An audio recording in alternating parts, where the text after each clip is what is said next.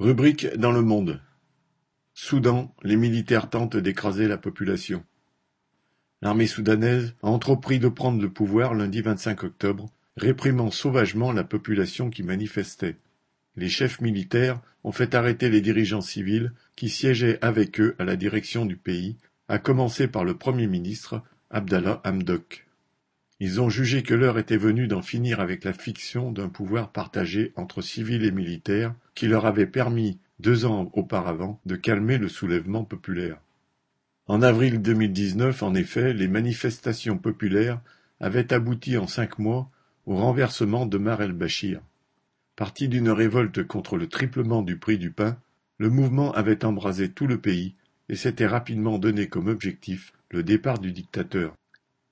La répression se révélant incapable d'en venir à bout, les chefs de l'armée avaient finalement fait le choix d'évincer Omar el-Bachir et de l'emprisonner.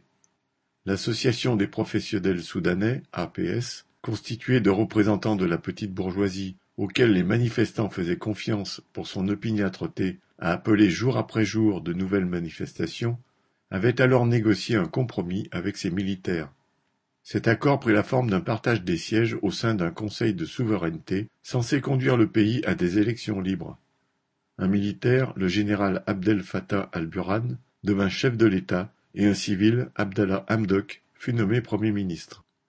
En fait de partage, cet accord laissait tout le pouvoir réel entre les mains des généraux. Il gardait la haute main sur l'armée, la police et la justice. Les civils, quant à eux, occupaient des postes où ils avaient en charge la gestion de l'économie, à condition toutefois de ne pas toucher aux propriétés et aux entreprises appartenant à l'armée. Les généraux contrôlent 250 sociétés dans tous les secteurs vitaux et sont à la tête de très nombreux trafics. Le rôle des dirigeants civils se résumait ainsi à faire accepter à la population pauvre la misère et son aggravation. En un an, l'inflation a été de 150%. Les coupures d'électricité sont quotidiennes parfois douze heures par jour, et les files d'attente s'allongent devant les boulangeries. En janvier, les habitants de certains quartiers de Khartoum ont manifesté pour réclamer du pain. Ils ont été dispersés par les forces de répression.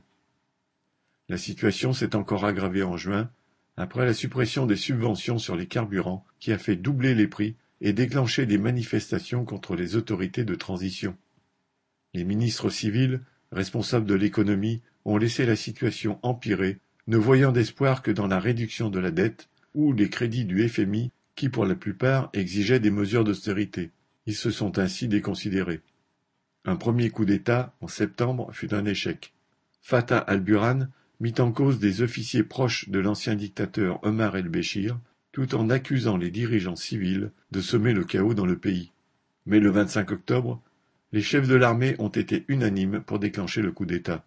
Comme deux ans auparavant, les habitants des quartiers pauvres, les étudiants, les jeunes et les travailleurs sont descendus dans la rue, se heurtant aux forces de répression. L'armée a tiré, faisant plusieurs morts.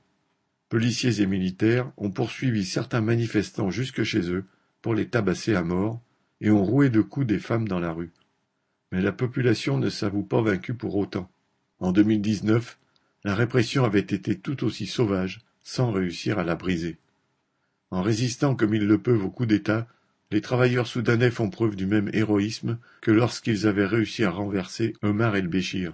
Mais cet héroïsme ne pourra vraiment permettre d'en finir avec la dictature que s'il s'y ajoute la conscience qu'une lutte à mort est engagée avec tous les chefs militaires. Un combat où ceux-ci ne semblent reculer que pour mieux massacrer les travailleurs plus tard.